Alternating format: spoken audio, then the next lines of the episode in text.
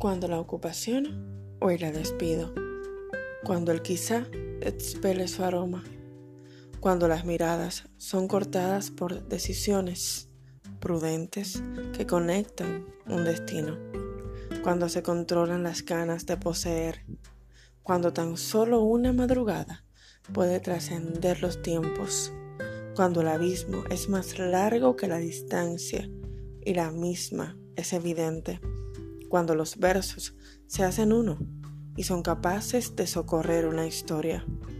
Justo en ese punto está una historia de breve espacio, jamás soñada, quizá vivida y nunca olvidada. En ese punto están mis ojos y en ese punto están tus ganas.